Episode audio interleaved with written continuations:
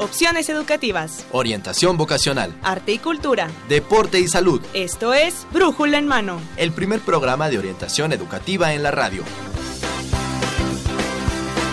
Una producción de la Dirección General de Orientación y Atención Educativa y Radio UNAM. Comenzamos.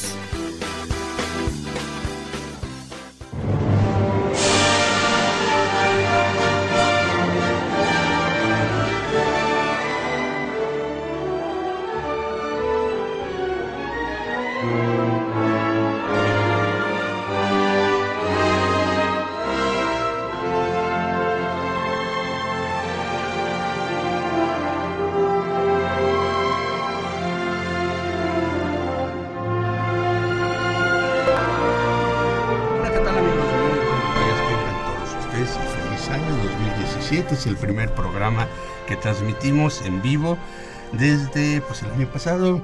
En los micrófonos tengo a mi compañero Miguel González. Miguel, ¿cómo estás? Buenos días. Saúl, muy buenos días, amigos escuchas muy buenos días. Pues sí, bien lo mencionas, es el primer programa en vivo que tenemos de este año nuevo 2017 y estamos muy contentos, espero que ustedes también, iniciando esta semana. Tengamos un año próspero y la vamos a hacer, la vamos a hacer. Claro que sí. Así que bueno, pues están ustedes escuchando Brújula en Mano el primer programa de orientación educativa en la radio, el cual es una coproducción entre la Dirección General de Orientación y Atención Educativa y Radio UNAM. Hoy, lunes 9 de enero de 2017, estamos transmitiendo el programa número 1071 con el tema de la literatura a la cinematografía. El día de hoy eh, nos acompañan aquí en los micrófonos Israel, se inaugura este, como locutor. Claro que sí, Israel se va a estrenar con nosotros, es nuestra nueva voz que vamos a tener amigos. patadita. En, en orientación en corto, Israel, ¿cómo estás? Hola, muy buenos días. Muy bien, gracias. ¿Dónde estudiaste, Israel? En la FES Aragón. La FES Aragón, ya saliste. Ya terminaste tus estudios. No, me falta apenas un semestre y ya salgo. Ok. Y bueno, pues con Israel vamos a estrenarlo y vamos a estrenarlo en estas recomendaciones, aún nuestra orientación en corto. Tenemos muchas actividades para todos ustedes amigos, así que vayan por lápiz y papel. ¿Qué les parece si nos vamos a nuestras recomendaciones? Esto es orientación en corto.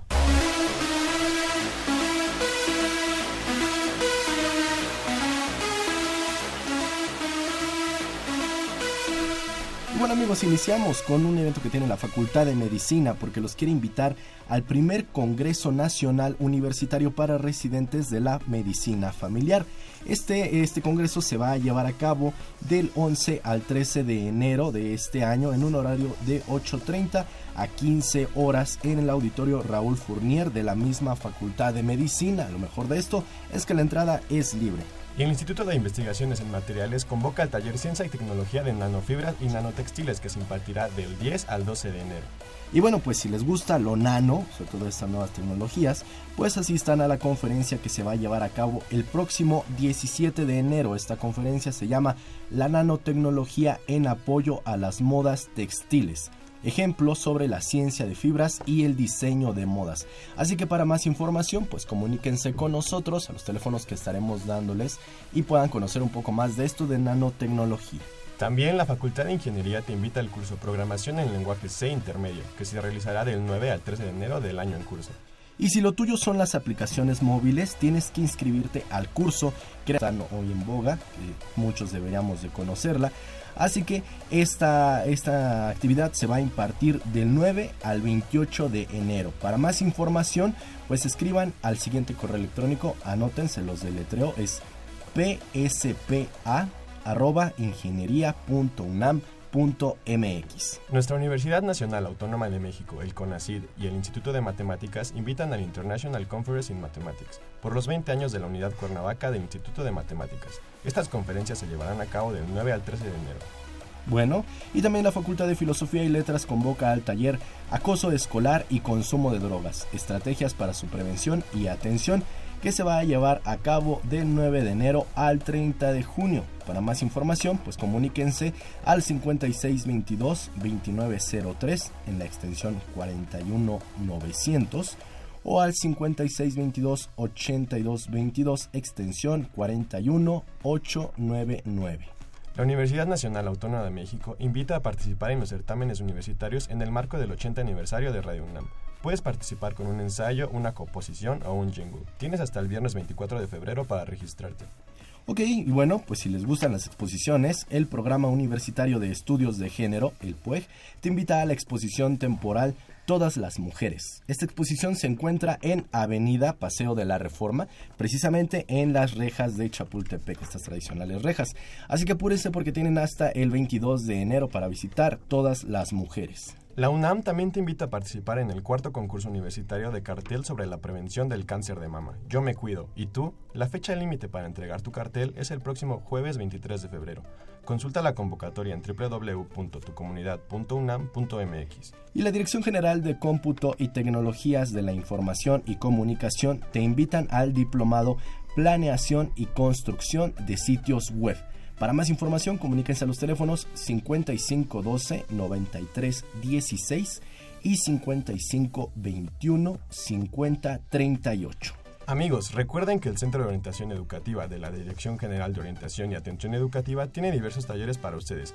Visiten www.dgoae.unam.mx. Y bueno, pues 8989 y 5536 4339 pueden obtener más información de todas estas actividades que Israel, que se acaba de estrenar en estos micrófonos, y yo les acabamos de dar. Síganos también en Facebook como Brújula en Mano y en Twitter como arroba Brújula en Mano.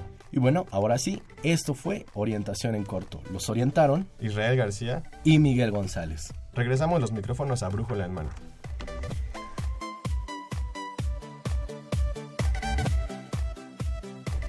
Muy bien chicos, pues muy interesante, ¿no? Para empezar la semana, empezar el año ya en la universidad, este, empieza toda la actividad y ¿a qué curso van a ir? A ver. Pues fíjate que a mí me llamó mucho la construcción de sitios web. Planeación y construcción de sitios web que la de Getty tiene. Entonces está muy, está muy, muy bueno ahora que la tecnología ya empieza a rebasarnos, no hay que dejarnos. Así que Claro, yo diría este, construcción de sitios web.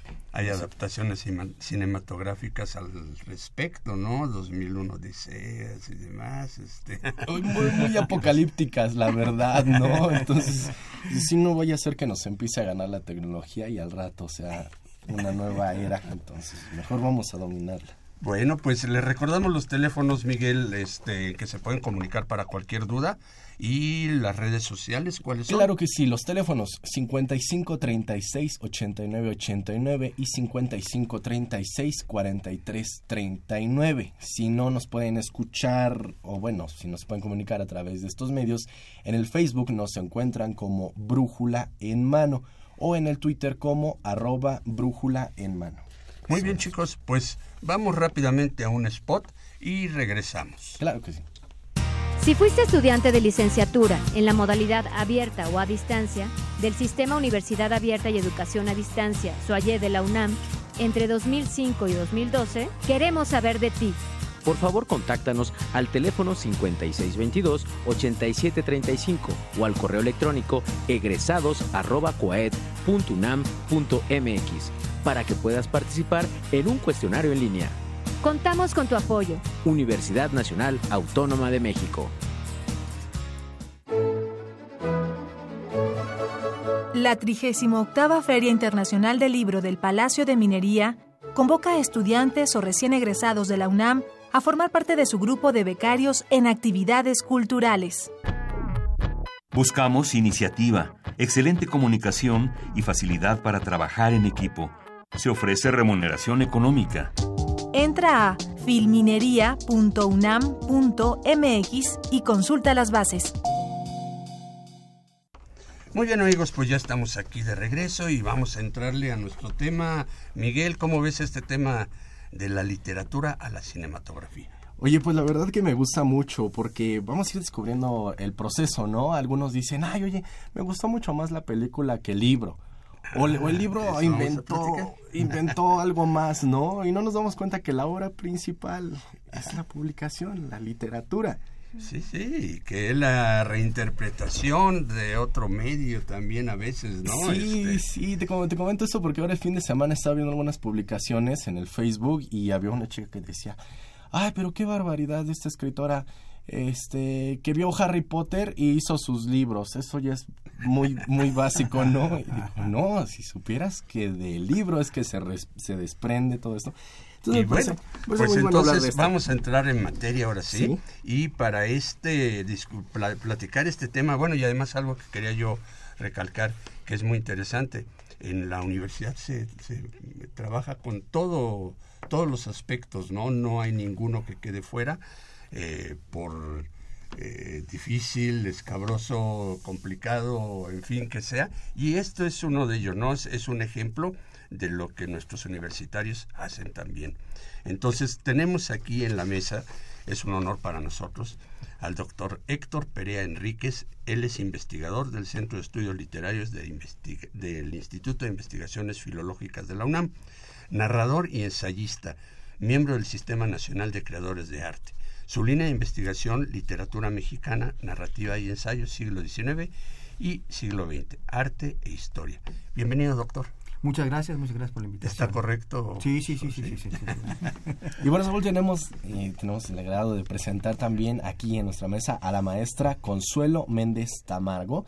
Ella es académica del mismo Instituto de Investigaciones Filológicas de nuestra máxima casa de estudios, adscrita al Seminario de Hermenéutica y graduada de los estudios de maestría en la UNAM con el tema de la adaptación cinematográfica de la novela El coronel no tiene quien le escriba de Gabriel García Márquez. Así que maestra, gracias por estar aquí con nosotros. Gracias. Bienvenidos, bienvenidos a ambos. Y bueno, vamos a obsequiar, antes de iniciar la entrevista, unas publicaciones justamente de este instituto que amablemente nos han proporcionado. Y este, me gustaría pues que nuestros invitados nos hicieran una breve descripción de qué tratan los libros para que se comuniquen con nosotros más adelante. Doctor.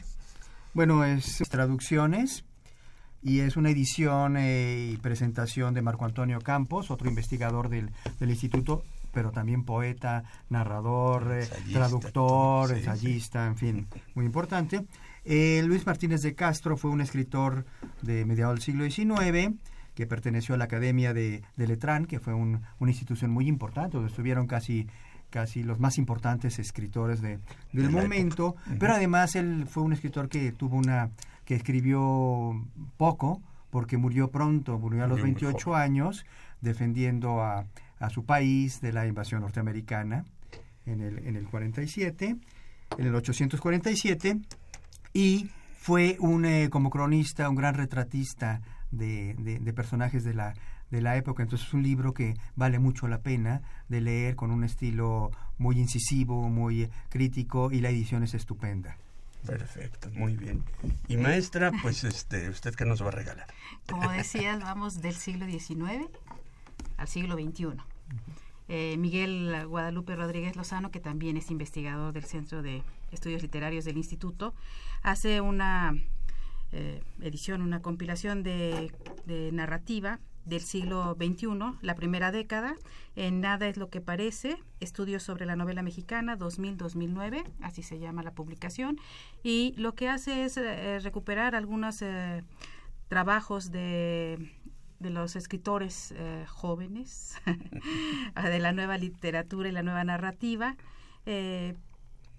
donde trata él de hacer una reflexión sobre estas nuevas formas literarias, presenta escritos de Rosa Beltrán, Cecilia Eudave, Guillermo Fadarelli, entre otros. Y bueno, pues es yo creo que muy interesante para acercarse a la nueva literatura mexicana. Perfecto, muy bien, pues tenemos ambas publicaciones, dos ejemplares de cada uno, Miguel. Claro que sí. dónde se pueden comunicar con nosotros para obtenerlas? Pues ahí están los, los teléfonos 55 36 89 89 y 55 36 4339 para que se comuniquen y participen por una de estas cuatro publicaciones. ¿Hay alguna pregunta? Y pues, ¿qué te parece? Que, nos digan una película. Nos digan una película que, haya nacido de la literatura. Que ellos hayan visto o demás. Son dos películas, ¿no? Dos, ok. Dos películas. Esa, muy fácil porque la verdad que hay de dónde, hay de dónde agarrar. así que es muy fácil esta pregunta. Y participen amigos a los teléfonos, se los estaremos mencionando. Y pues, ¿qué te parece, Saúl, si iniciamos? entramos ya en materia. Y bueno, este, eh, doctor Héctor Perea, este, eh, desde su opinión, ¿nos podría explicar por qué la relación entre la literatura y el cine ha constituido un tema de debate y controversia? Yo creo que eso es lo mejor, que sea un tema de debate y controversia, y lo ha sido desde siempre, yo creo, porque cuando surge el cine, de hecho, a finales del siglo XIX y principios del XX, lo que se, lo que se hace es, eh, por un lado, eh, todavía no adaptar porque son cosas muy breves y cosas como muy directas, muy de la vida cotidiana. Entonces, eh, tomar de la realidad inmediata la entrada del tren a la estación de trenes, el, el, el, jardinero que está regando las flores y todo esto, y que la trama misma es la película misma, ¿no? Y después se va complicando un poquito más la historia. Si pensamos en Georges Méliès, por ejemplo, él adapta, él adapta eh, de una manera silente todavía el viaje a la luna, de, Verne, y, pero también hace otros ejercicios muy personales. Entonces yo creo que todavía en ese momento el cine coparticipa con otro medio de la creación, hace una recreación de lo que propone otro medio que es el novelístico, pero también tiene todavía la libertad de hacer lo que quiere hacer.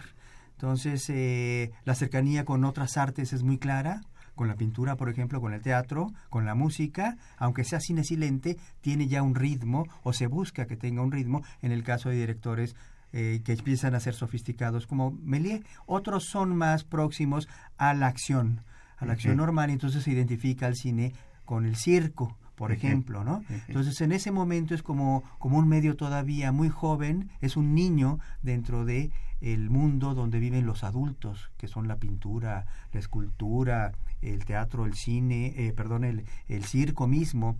Entonces, él está enfrentándose a muchas experiencias que lo van nutriendo con el tiempo se va a ir inclinando, se va a ir decantando hacia una influencia, que a mí me parece que voy a, ser de abogado del diablo, no me parece la mejor.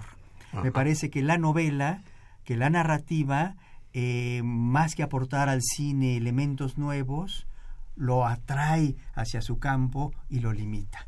Entonces, por eso se vuelve un tema polémico el hablar de adaptaciones cinematográficas de, la, de las novelas, que es lo que más se hace hoy en día. Siempre se están peleándose los productores por comprar derechos de las novelas, no quizás de las más exitosas o de las más eh, eh, propositivas en el eh, desde el punto de vista narrativo técnicamente, sino de las que mejor se podrían adaptar a temas del momento. Entonces, una, una generalmente los, en los Oscar, por ejemplo, que no es lo mismo que otros festivales, lo que se premia más es el tema.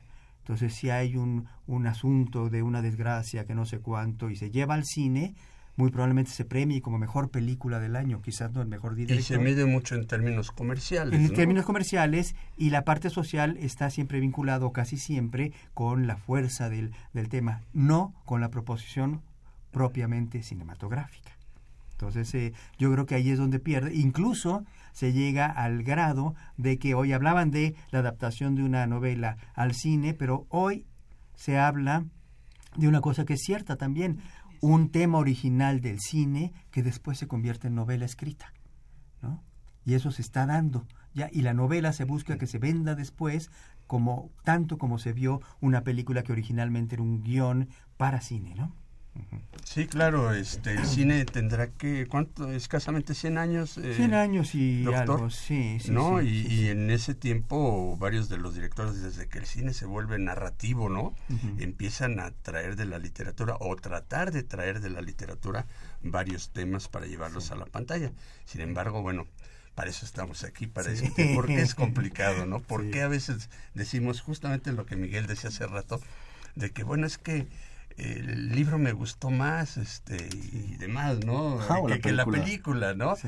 Hay adaptaciones que a veces han rebasado el libro, ¿no? Por ahí hay algunas... Sí, bueno, Luis Buñuel decía, decía que él nunca se, este, adaptaba un libro. Siempre usaba libros para, para filmar. Pero él no decía, yo, adap yo, yo eh, trasladé un libro, sino yo me inspiré en un libro. Entonces permitía todas las libertades del mundo y hacía una historia surrealista de una historia realista, por ejemplo, de una novela realista de Pérez Galdós o de los grandes clásicos, y de repente le aportaba todos los detalles que lo hacían algo totalmente distinto y que lo vinculaban más que con eh, la tradición, con la modernidad. Por ejemplo, cuando él filma con, con, eh, con eh, eh, en, en, París las, las, las eh, pinturas, las, eh, no, las, sus obras surrealistas, él lo que hace es estar inventando prácticamente con Dalí un género nuevo y están inmersos o insertos dentro de las vanguardias. Entonces las vanguardias lo que hacen es proponer un cine que no dependa de otro medio, sino que sea absolutamente eh, él mismo. Y las propuestas que haga que sean difíciles de traducir incluso a otros medios, ¿no? De, un, de una película surrealista, de Jean Cocteau, por ejemplo, La sangre del poeta, difícilmente se devuelve uno hacia la literatura para hacer una obra literaria, puesto que en sí misma se consume, ¿no? Tiene tantos valores que son propiamente cinematográficos, visuales y poéticos, pero que no son trasladables tan fácilmente a la, a la, a la escritura. ¿no? la escritura.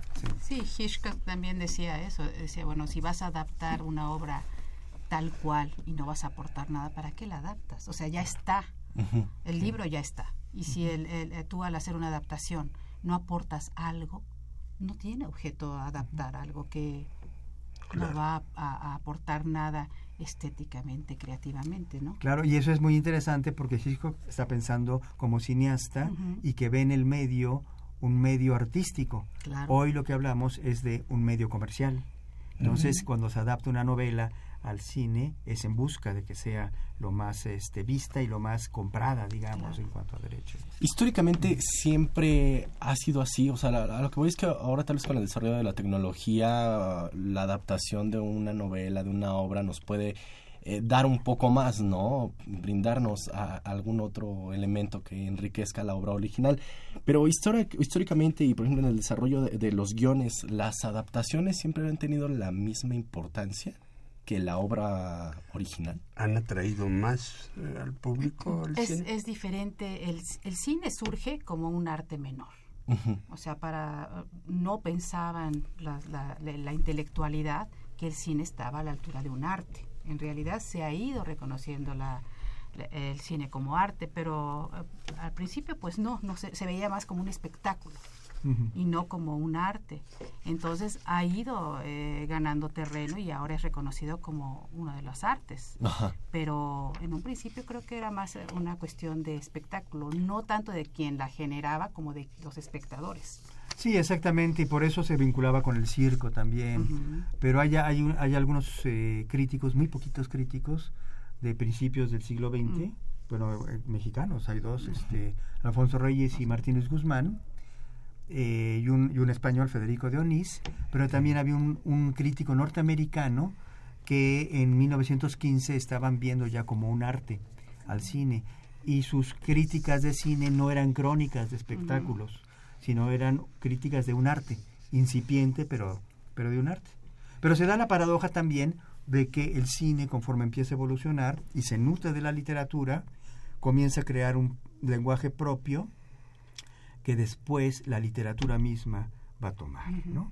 Cuando se da el movimiento en los años 60, por ejemplo, de la nueva novela francesa del Nouveau Roman y la y la nueva y, la y la nueva y la eh, Nouvelle Vague, que es la corriente cinematográfica que responde a este este este punto de vista, se toman elementos del cine para escribir. Entonces se hace la escritura objetivista que es sobre todo descriptiva. Y, pero como todos están participando del mismo movimiento, algunos son novelistas que son cineastas y otros cineastas que se vuelven novelistas, o son, son cineastas que piden a los novelistas que hagan los guiones o las adaptaciones. Entonces hay una contaminación súper interesante en ese momento, que no tiene que ver con la parte comercial, tiene que ver todavía con la parte artística, ¿no? Y yo creo que es un momento importantísimo, que el medio tiene un, en México tiene un reflejo, un reflejo fundamental que es el nuevo cine, que se hace también en los años 60, a partir del 64, y que en el que van a colaborar artistas plásticos, Leonora Carrington, con escritores Carlos Monsiváis, José, eh, José Emilio Pacheco, Carlos Fuentes, con actores que surgen en ese momento, con artistas que cantan con, con este gentes que estaban inventando también nuevas nuevas formas como Jodorowsky por ejemplo y que todos van integrando gentes de teatro mucha gente de teatro que se convierte en gente de cine en directores de cine siendo directores de teatro y que a la vuelta al teatro traen cosas del cine también que hacen del medio un este un medio riquísimo y muy interesante doctor este eh, Sir Herbert Reed eh, pensador inglés del siglo XX destacaba que la cualidad distintiva de una buena literatura era transmitir imágenes. Considera que una buena adaptación es la que más se apega a esas imágenes que previamente tuvimos en la mente cuando leímos eh, alguna obra. ¿Considera? Sí, yo, yo no sé, hay muchos, hay muchos ejemplos de, de, buenas adaptaciones y, y, muchísimos más de malas adaptaciones, pero lo que sí es que creo que las buenas adaptaciones no siempre son fieles al, al libro, porque son distintos medios. La literatura lleva a que uno cree a partir de la imaginación personal su propia historia de lo que se está leyendo. El cine, al contrario, tiene que ser contundente en lo que presenta, tiene que ser sintético. La novela, por ejemplo, puede, puede, puede tener eh, eh, 100 páginas una novela o puede ser En busca del tiempo perdido, que son siete tomos, ¿no? De, y, y un director puede, puede pensar en adaptar una novela pequeña. Por ejemplo, eh, Sergio Orjovich pensó adaptar un cuento de Carlos Fuentes, Muñeca Reina, y lo tuvo que alargar, alargar, alargar, con muchos tiempos este, eh, muertos y una, un ritmo que cambiaba por completo la historia para poder lograr una hora y media de, de cine.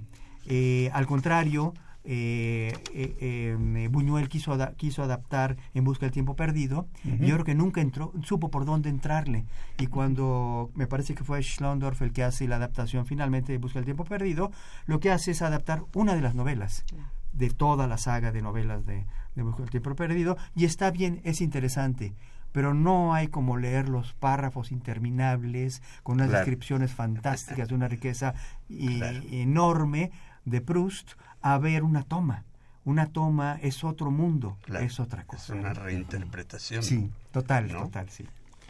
Ah, doctor, usted ya lo mencionaba, hay una amalgama de estas, de estas artes, ¿no? el, cine, la novela. Eh, comparten en, estos días tanto, pero ¿qué es lo que las hace diferentes? ¿En qué, en dónde radican las diferencias esenciales, por ejemplo, en la forma de transmitir las, los pensamientos o las ideas que se querían dar a conocer, por ejemplo, en la literatura? ¿Cuál es la, la diferencia que podríamos encontrar entre una y otra? Yo creo que hoy en día se ve que las diferencias de repente no son tantas en ciertos tipos de creaciones artísticas. Yo no quisiera hablar de creaciones novelísticas o creaciones cinematográficas, sino de la fusión. Pero digamos que tradicionalmente la escritura es un mundo diferente. Se crea a partir de unas condiciones totalmente distintas a las cinematográficas. En las cinematográficas es un equipo de trabajo de muchas disciplinas que se van juntando para producir algo a partir de una adaptación o a partir de una idea original. La novela no, la novela surge generalmente, porque tampoco es regla única, un trabajo individual. Un trabajo individual generalmente. Ya no es ahora tampoco así. Ahora hay equipos de escritores que escriben novelas y las firma una persona. Y de eso desde el siglo XIX se hacía, pero se hacía eventualmente. Ahora es casi regla que pase eso. Eh, a la hora de adaptar esto, habría cierta similitud al llevarlo al cine, pero no es lo mismo porque un equipo de escritores que escriben una novela o un escritor solo que escribe la novela no tiene nada que ver con un equipo de especialistas de distintas áreas, que hay desde gentes de, mercadotecnia, eh, gentes de sonido, de imagen, muchos tipos de imágenes, muchos tipos de posible filmación, muchos tipos de posible grabación de sonido también. Hay guionistas, hay equipos de guionistas que trabajan, no es un guionista muchas veces, sino un equipo de guionistas que van trabajando los distintos, este, las distintas eh, etapas del guion. El director, que muchas veces se apoya en los actores, pero otras veces no, otras veces él impone sus criterios, por eso el cine de autor también, y, y después se piensa en, una, en un producto que tenga una salida hacia el mundo, Entonces, todo lo que, se, lo que hizo este equipo va a estar matizado por lo que consideran los productores que debe salir al final como producto. Y luego los distribuidores. Entonces es, es, muy complicado. Entonces hablar de similitudes en un campo y en otro es muy complicado desde el punto de vista de producción y si se habla del contenido y de la forma. ¿Usted qué opina de esto? Eh, igual, o sea, es que es, es de, de un, un, arte que es tradicionalmente en solitario, el escritor, que, pues cuando pasa al cine es, es, una serie de interpretaciones. El actor, si es verdad que, que, que está bajo una dirección, tiene su forma de interpretar y cada autor, cada actor interpreta a un personaje. Y por eso se, también se premian todas esas etapas, la música, el, el guion, el, los efectos especiales, la fotografía, o sea, cada, hay, es un, un conjunto de creación, ¿no? Sí bajo una dirección y es el, por lo general, el, el, el director el que impone su tónica, pero todos van ¿Quién creando. era el que decía que era una recodificación de un arte hacia otro ah, arte? Lotman. Lotman. Decía que Lotman, ¿no? Sí, Sí. eh, sí, sí, se redecodifica. ¿no? Entonces, yo creo Pues, que- vamos, este, Pues Saúl, hay mucha gente interesada, la verdad, en este tema eh, y también que quieren libros. Claro. Ya los- se comunicó con nosotros Josefina Cruz de Whisky Lucan. Envía saludos a todo el equipo. Un fuerte abrazo, Josefina. Feliz año nuevo, bienvenida aquí. También Ricardo Domingo Fajardo, también ya se comunica con nosotros, está participando por el libro. Y David Gómez Sixto se comunica con nosotros. nuestro asiduo escucha. Ya, escucha. David sí lo que nos pide es que repitamos el nombre de los libros porque en caso de no ganarlos pues pueda ir a conseguirlos ahorita que los mencionamos. David. Bueno, sí. Ok, y también agradecemos a Rosario R. Tamayo. Ella nos dice que Bruno Traven, Canasta de Cuentos Mexicanos, y que bueno, que le interesa cualquiera de los dos libros. Y Alberto Zamora. Claro, Alberto Zamora. Alberto Zamora dice que Papillón y el mío sí. Ok. Y bueno, David, eh, los, los títulos son La visita inesperada, crónicas y traducciones de Luis Martínez de Castro. Y, Y nada es lo que parece que son estudios sobre la novela mexicana de Luis, de Miguel González, eh, Miguel Guadalupe, Guadalupe. Rodríguez Lozano. Miguel González soy yo. Así que vamos a escuchar la opinión de algunos jóvenes que nos dicen ellos de obras que conozcan, películas que hayan surgido de la literatura. Comuníquense con nosotros 55 36 89 89 y 55 36 43 39.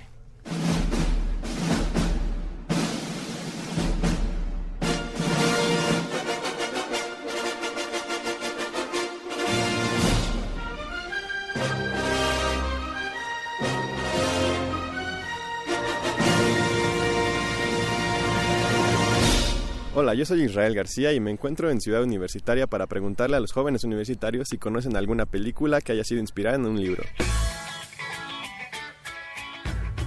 Sí, Alicia en el País de las Maravillas. Harry Potter. Como El Señor de las Moscas, El retrato de, de Dorian Gray y Crimen y Castigo. Am, bueno, yo conozco, no sé, el perfume o Forrest Gump, el padrino o el Señor de los Anillos. Yo también de la literatura fantástica como Las Crónicas de Narnia, Tierra Media, um, Harry Potter siempre y entre otras películas. Este, sí, podría ser la del perfume, mm, bajo la misma estrella, si no me equivoco. Las, bueno, la saga de Crepúsculo también. Am, eh, la de Divergente. Eh, no sé, la del Señor de los Anillos, El Hobbit. Y creo que hasta ahorita solo recuerdo esas. Sí, recuerdo la de Alicia en el País de las Maravillas, la de Crepúsculo y la del Resplandor. Esas me vienen por lo pronto a la cabeza. Esas fueron las voces de los jóvenes universitarios. Yo soy Israel García y regresamos los micrófonos a Brújula en mano.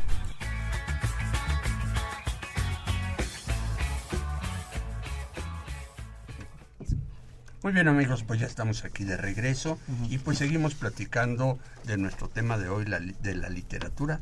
a la cinematografía. Este, eh, la relación del cine con la literatura ha constituido un tema de debate y controversia.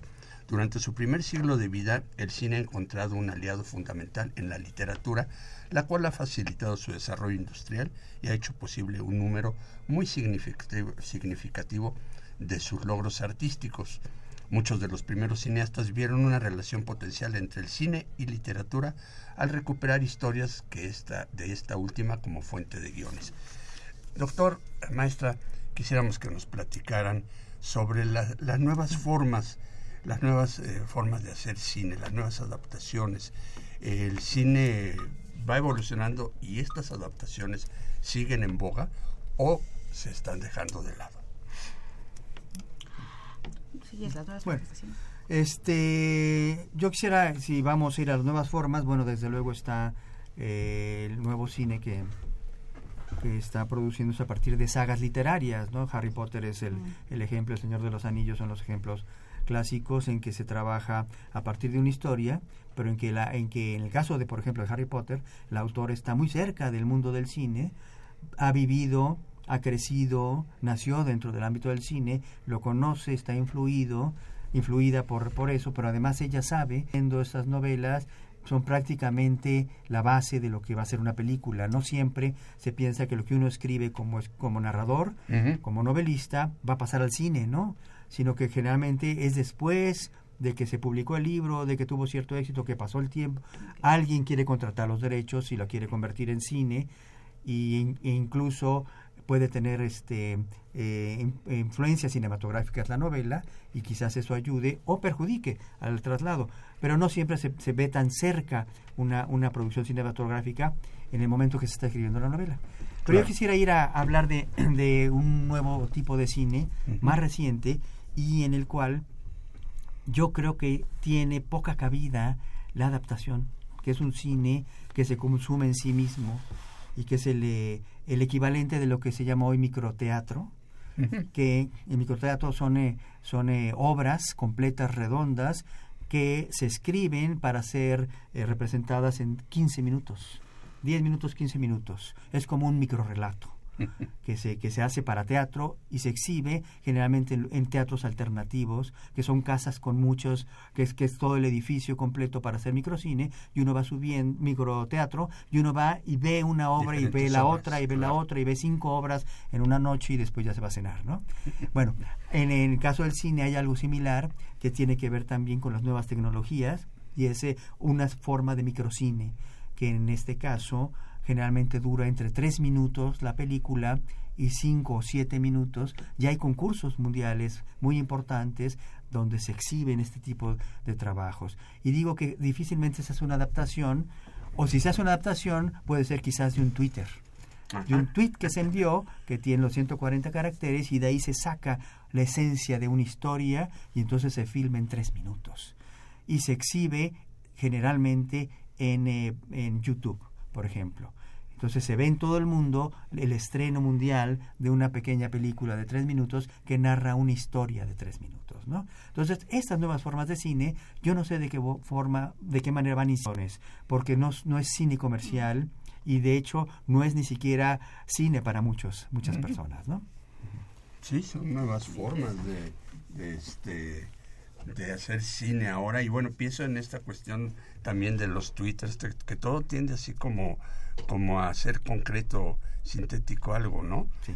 ese es un poco no sé no sé hasta qué punto pues es tan tan tan disfrutable o sea para nosotros no no sé las nuevas generaciones o demás que ven yo, este yo. Lo, yo, yo, lo vincularía con una forma literaria que es el haiku y que tiene todos los, los años Claro. del mundo Uh -huh. y que sigue siendo disfrutable porque es una pieza preciosa, ¿no? Es una pequeña joya, un, un buen poema. haiku, exactamente. Y en eso quizás estas formas cinematográficas podríamos acercarlas más que a la narrativa, a la poesía. Entonces, un- una buena, por ejemplo, esta película de carrera que ganó uno de los premios en Cannes hace muchos años, El Héroe, que es una película pequeñita de 5 o 7 minutos de alguien que salva a una mujer que se va a tirar, a una joven que se va a tirar al metro porque está muy deprimida y tal. Eso es la peliculita. Tiene un toque poético maravilloso. y bueno, por eso gana el, el premio en Cannes, ¿no? De, de, animación, me parece que es el que, el que ganó. Entonces yo por ahí vería el futuro de esta forma de cine, no relacionarlo con la narrativa pura dura, sino más bien con la poesía y la poesía más exquisita. Muy bien, pues Miguel, tú querías preguntar algo, querías, este, eh, maestra. Sí, sí, sí, eh, maestra Consuelo, doctor. Bueno, hay, hay algunas personas que tienen un se sienten muy atraídas cuando una obra surge o cuando una proyección cinematográfica surge de la literatura, pero hay otras que sienten como una aversión porque en ocasiones consideran que la adaptación viola eh, la idea original, ¿no? O algo así. Esto, o sea, pero realmente una película desde su punto de vista debe ser fiel y apegada al, espíritu de la obra original, a las ideas, o la adaptación está permitida hacer todo esto. ¿Qué le dirán esas personas que se muestran como renuentes a decir no voy a ver esa película porque siempre distorsionan la obra original? Bueno, eh, existe también la adaptación libre, o sea, es o basada en y muchas veces vamos a ver la película y no ni siquiera ponemos atención a que solo está basada, basada en ajá. o que es una adaptación libre o eh, por lo general bueno John Huston hizo la adaptación de Los Muertos de los Dublineses, ¿no? De James Joyce. Y ahí su objetivo sí era, él lo que se propuso era hacer una adaptación a la letra. Pero finalmente en la segunda parte, de, y cuando tú ves la película, parece que estás leyendo el libro. O sea, es así como se asomó y tocó la puerta. O sea, todo sucede. Parece que la verdad, lo que tú estás leyendo, es, lo están pasando en imágenes. ¿no? A mitad de la película, en la segunda parte, finalmente vuelve al cine. ¿no? Uh -huh. Y entonces él hace su interpretación y es muy simbólico y se despega finalmente de la novela, ¿no? del cuento. Pues. Porque no, ya no, no es posible continuar con, con ese, esa lectura esa en imágenes, ¿no? Entonces, bueno, nos olvidamos de que es otro el que leyó la novela y que ese otro imaginó cosas diferentes a las que nosotros imaginamos, uh -huh. ¿sí? Entonces, bueno, eh, hay que claro. un poco trabajar en la, en la, calidad de la película. Claro, más claro, que, claro. Y es que en la literatura, sí, bueno, se expresan sentimientos, olores, cosas que es una limitante para las tecnologías, para el cine, ¿no? Sí, Entonces, pero también yo creo que, que, puede ser lo que, lo que tú dices, separarte del, del, del tema, incluso el caso más extremo que yo recuerdo, de un alejamiento por completo de la historia narrada en el cuento, ese Blow Up Blow. de Antonioni, up, claro. que, lo, que cuando lo vio este dio Cortázar. su permiso Cortázar para las babas del diablo adaptarla a película y cuando ve la película dice, pero este señor yo no sé qué historia vio, que leyó, porque no hay nada del libro y prácticamente claro. hay una escena, una escena que podría parecer como del cuento, cuando la, cuando cae él y que es un, mira como si fuera la cámara y no sé cuánto, pero prácticamente no hay nada. Y hay miles de cosas, de sugerencias extraordinarias en la película. Entonces, como que quizás no se debía haber pedido ni siquiera el, el permiso Antonioni. Porque Miguel es muy joven y sí. no conoce esa sí, película, sí, por supuesto, pero te la recomiendo. ¿eh? es fantástica. Pero, pero, bueno, él reconoce que eso fue lo que le inspiró. O sea, yo, yo creo que sí es muy importante no dejar de ver que la adaptación es una experiencia estética. Claro, exactamente. Y una experiencia personal sí. también del director o del guionista, de quien quiera adaptarla, y, ¿no? Y, sí. o sea, que ahí hay, eh, o sea, es otro arte y está creando. Uh -huh. Y su inspiración es una novela pero finalmente es su creación. Sí, sí, exactamente. Entonces, si tú no, no, si tú pierdes de vista eso, hay buenas adaptaciones y malas adaptaciones, como hay buenas novelas y malas novelas. Uh -huh. Por ejemplo, sí. esta película del perfume. Uh -huh. Es una película que esencialmente nos narraba una cuestión este pues aromática. La novela. La novela, uh -huh. perdón. Eh, la novela del perfume. Una, una experiencia este aromática de, de este personaje, ¿no? Uh -huh. En la película es muy buena la película, ¿no? O sea, realmente está hecha, pero no es muy difícil este narrar eso. Si no has leído la novela, es difícil que entiendas lo que el personaje está tratando de transmitir. Sí. Si leíste la novela, entiendes, es, esa es la importancia, por ejemplo, del referente. Y por eso te, a veces cuando no has leído una novela y ves la película, la disfrutas de manera diferente, te puede gustar más o menos, pero no tienes el referente y no has creado tus imágenes ni sabes de qué habla, ni qué quitó, ni qué puso. Por ejemplo, El Resplandor también. Sí, ah, bueno, es sensacional. Este, Ve uno la película y wow, se fascina una con Kubrick ahí dirigiendo y no has leído la, la, la novela, ¿no? Sin embargo, bueno, es una adaptación magnífica, Miguel. Yo aquí me quiero, me quiero meter un poco más y quiero enfocarme en la parte de la, de la maestra Consuelo, porque ella... ella eh, Mira, vamos a dejarlo para el último bloque, vamos a la UNAM, sus carreras. Ok, nada más, eh, ahorita, ahorita vamos a hacer un, un, pequeño espacio, sí quería tomarlo esto con ella. Para hablar de, de, estas situaciones, ¿no? ¿Qué, ¿Qué, qué, nos transforma cuando ya leímos la obra? ¿En qué, ¿En qué varía esto? Así que Vamos a ir al cierre de nuestro programa y los, los invitamos a que se comuniquen. Recuerden que tenemos cuatro publicaciones. Dos son La visita inesperada, crónicas y traducciones de Luis Martínez de Castro. Entonces, eh, vamos, tenemos dos de estas publicaciones. Y también, Saúl, tenemos, eh, llamadas. Eh, agradecemos su llamada Agustín Tamayo González. Él nos habla de la adaptación de Ana Karenina, el cual también hay una versión inicial cuando nace el cine de Griffith, ¿no? Sí, sí, me parece, que sí, yo no la conozco, pero sí. Este, también Ana María de... Ana María del Moral. Del Moral. Este, ella dice Bajo el Volcán y la chica del tatuaje de dragón, que es muy sí, bueno. bueno es maravilloso, Jorge Vega González, no nos dice nada, nos manda a saludar nada más. nos saludamos. También tenemos llamada de José Guadalupe Medina. Él ya nos da sus respuestas. Felicita a todo el equipo. José Guadalupe, fuerte abrazo para ti que ya también eres un eh, radio escucha asiduo. Eh, Ramiro Puebla.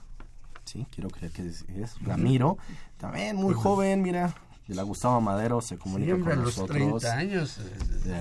Es, que somos jóvenes, somos muy jóvenes. Es que Ramiro, gracias por comunicarse, comunicarte con nosotros.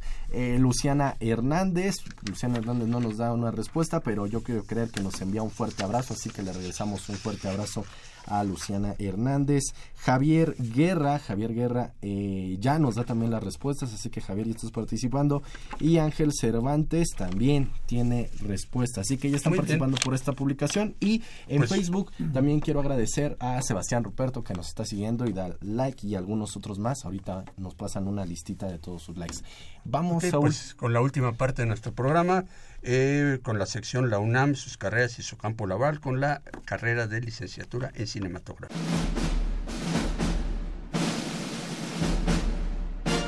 ¡Corte! ¿Qué pasó con ese encuadre? Ay, pero si se ve bien cuadrado, mi direct.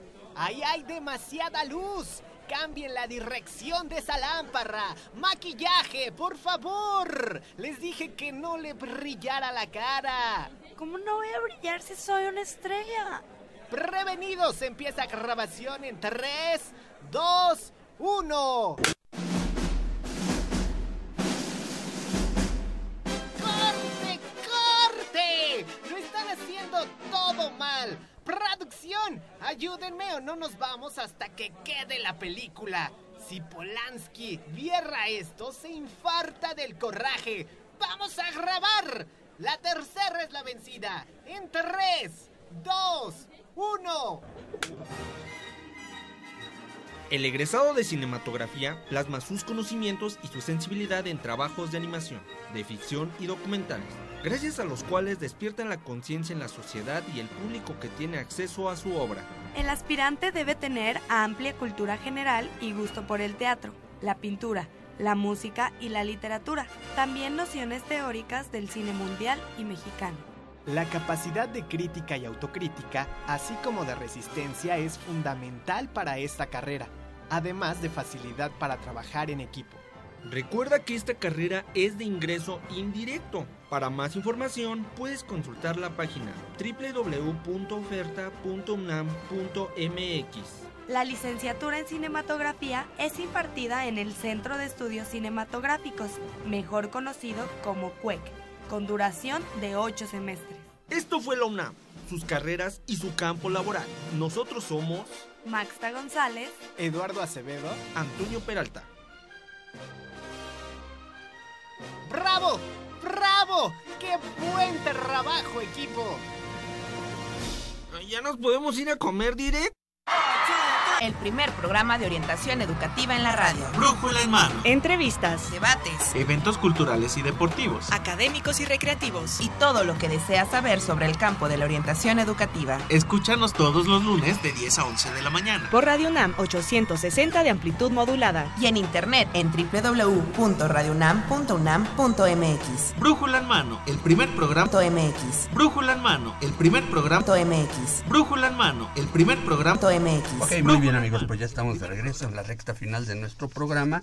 Y Miguel, tú tenías este una pregunta para la maestra Consuelo Méndez. Bueno, pues sí, mira, fíjate que eh, eh, recientemente la, la maestra Consuelo Méndez, estamos muy bien informados de ella, presentó una tesis para obtener el grado de maestría. Ya lo habíamos mencionado en la edición del programa, pero si lo recordamos, ella lo hizo. Ajá, También, felicidades. Y, y- esto fue sobre la obra literaria de Gabriel García Márquez, El coronel no tiene quien le escriba. Eh, la verdad yo creo que un gran análisis para recibir una mención honorífica con esto. Y, y- y hablaban antes del corte de que realmente cambia la percepción cuando uno ya conoce la obra literaria. De acuerdo al estudio que usted hizo, eh, maestra, ¿Por qué llegamos a ser más prejuiciosos? ¿O ¿Por qué somos más analíticos cuando ya eh, leímos el, el libro o la obra y nos vamos a sentar a una butaca y al ver la película somos como más insistentes? Bueno, mi estudio eh, se basa más en tratar de recuperar la presencia del sujeto en el discurso. Muchos estudios se han hecho tratando de encontrar qué quiso decir o cómo quiso adaptar en el texto. O sea, ¿qué, quiso decir con esto? Y bueno, yo lo que traté de buscar es cuál es la intención del autor en el discurso del autor sobre su creación, no en la creación misma. Entonces a mí me interesaba saber, bueno, o creo que se puede estudiar la adaptación para comprenderla mejor, qué dice el autor que quiso hacer. No encontrar nosotros qué quiso ¿Qué- decir o qué quiso hacer. Entonces, si tú buscas la intención, eh, García Diego, que es la guionista de, del coronel, y Ripstein, ellos declaran muchas veces lo que quisimos o, o lo que tratamos de hacer fue apartarnos de la obra literaria. Hacer contar nuestra historia inspirados en la historia del coronel. Y bueno encuentran que o puedes encontrar que realmente sí la historia del coronel no es una historia de un coronel retirado colombiano es la historia de un coronel retirado en cualquier parte del mundo y si lees también las la- la- la- las intenciones de García Márquez él, trata de eso dice bueno en realidad es América Latina es lo mismo, ¿no? Y sí, la realidad de- de América Latina, México, es lo mismo. Esa historia de un coronel que puede pasar eh, 15 años en la novela y 25 en la película esperando una pensión que no llega, es tan real en Colombia como en México, ¿no? Entonces, bueno, si tú tratas de, de- de encontrar cuál fue la intención de ellos y si eh, eh, te dice García Diego, yo traté de alejarme, ¿por qué se trata de alejar? Ella misma dice, bueno, pues es un gran escritor. Si no me alejo, no voy a poder crear algo porque es García Márquez. Sí. ¿no? Entonces ahí hay sí muchos referentes y ella dice, todos hemos imaginado un coronel. Entonces ponerle cara a un coronel es difícil, sin embargo tienes que hacerlo y para poder hacerlo te alejas, porque si tú vas a buscar al coronel exacto que describe García Márquez es muy difícil. Tienes que imaginar otro coronel. Y es Pasalicia García Diego, la, la guionista. Pase Alicia García Diego es la guionista y Ripstein encuentra eh, ahí otros motivos. Ella dice es una historia de amor viejo y no sé qué. Y él dice, no, pues es la historia de un soñador, ¿no? Entonces cada una tiene su forma y si tú encuentras cuáles fueron sus motivos, sus inspiraciones y cómo ellos van creando la historia, creo que se puede comprender la adaptación, no la película. La película cada quien la vemos como la vemos y Sí. puede ser la misma historia, yo creo que sí. Y ellos lo que hacen, que también en la teoría de la recepción, que hablan de la, del lector, hay historias que están ahí y que no, no conocemos. O sea, toda esta, esta historia que ellos aumentan del, de la novia, del hijo muerto, es algo que no está en la novela, pero que es posible. O sea, solo no sabemos. O sea, la novela tampoco te cuenta todo. Y ellos se sienten con la libertad de poner una novia del hijo muerto, que el coronel le habría gustado tener un nieto. O sea, esas son cuestiones que no están en la novela, pero que son posibles. ¿Sí? Entonces, ellos entran en esa posibilidad dentro de una historia para crear otra historia. ¿Sí? Además de, bueno, ¿Y cuáles son esas diferencias, maestra, entre la novela y la película? Diferencias así notables, o sea, ¿la historia se desarrolla en Colombia? No, no, no, ella, eh, ella declara, yo la tuve que traer a México, a mi universo, a mi horizonte conocido, a donde yo podía hablar de nuestra realidad, de lo que puede pasar en México. Entonces, bueno, la historia se trae a México y al traerla a México tiene que cambiar el conflicto. El conflicto era la, la guerra de los mil días en Colombia y acá es la guerra cristera. Entonces, van cambiando todo, pero finalmente es, es un coronel que no tiene quien le escriba, que no recibe su pensión y que espera cada viernes la carta. Entonces, eso y lo de la novia, o sea, sí, hay, hay, hay cambios, pero yo creo que finalmente sí es una historia, además conociendo a Ripstein, y a García Diego y las adaptaciones que hacen, es una de las, de las eh, pocas adaptaciones que ellos apegan más a la, a la historia original, ¿no? ¿Hasta dónde podemos este, leer su Ah, pues yo, Creo, yo creo que en, en, el, en la UNAM, Por lo tesis, pronto en tesis la UNAM. UNAM. es en donde están ahora todas las tesis de la universidad y ahí, bueno, es a donde yo creo que se puede encontrar.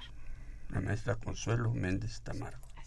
Para Correcto. comunicarse con ustedes, por ejemplo, en el Instituto de Investigaciones eh, Filológicas, algún medio de contacto que quieran brindarnos. Eh, sí, claro, bueno, el teléfono del, del lugar que es el 5622 sí. 7493, que es el Centro de Estudios Literarios donde estoy yo, y Consuelo tiene otro teléfono en otro centro. Pues todavía no me sé. Pero digamos que por correo electrónico, El de hermenéutica. por correo electrónico sería eh, corre- eh, perea arroba unam.mx arroba unam.mx. Ajá. Ok. Para que se puedan comunicar con usted, Sí, doctor, sí, directamente sí, sí, ahí. con todo gusto. Para quien quiera platicar un poco, quien quiera acercarse a todo el conocimiento que nos brinda. alguna tesis Héctor. que él quiera que le dirija, no demás, este, que se comunique. y maestra, es con el usted. seminario de hermenéutica, Seminario de hermenéutica, eh, también ahí en el instituto, y Consuelo MT Consuelo MT, arroba unam arroba unam punto MX. punto MX. Y sí, pues esto porque se nos ha acabado el programa, Saúl. Les agradecemos mucho su presencia aquí, doctor Héctor Al Pérez. contrario, gracias por la invitación. Maestra Consuelo Méndez Tamargo, muchas gracias, y muchas felicidades. Feliz año. Igualmente, igualmente. Gracias a todos los que se, se comunicaron con nosotros, a los que todavía no lo hacen, pues aún tenemos un poquito de tiempo, vamos a esperarlos. En un momento más que nos ayuden a escoger, ¿no? Este, eh, escogemos, sí, o esperamos un poquito más de llamadas. Bueno. Podemos esperar un poquito más de llamadas, nosotros nos vamos del aire, pero los invitamos a que se queden en la programación de Radio UNAM y que nos escuchen el próximo lunes, porque el próximo lunes vamos a tener eh, el tema estrategias de aprendizaje por el 860 de amplitud modulada, Saúl. Correcto, muy bien, pues entonces agradecemos en los controles técnicos a Socorro Montes, en la producción y locución a Marina Estrella, Miguel González, Janet Robles e Israel García, en la realización y producción a Saúl Rodríguez y en la conducción Miguel González y Saúl Rodríguez. Nos vemos la próxima semana. y sean felices.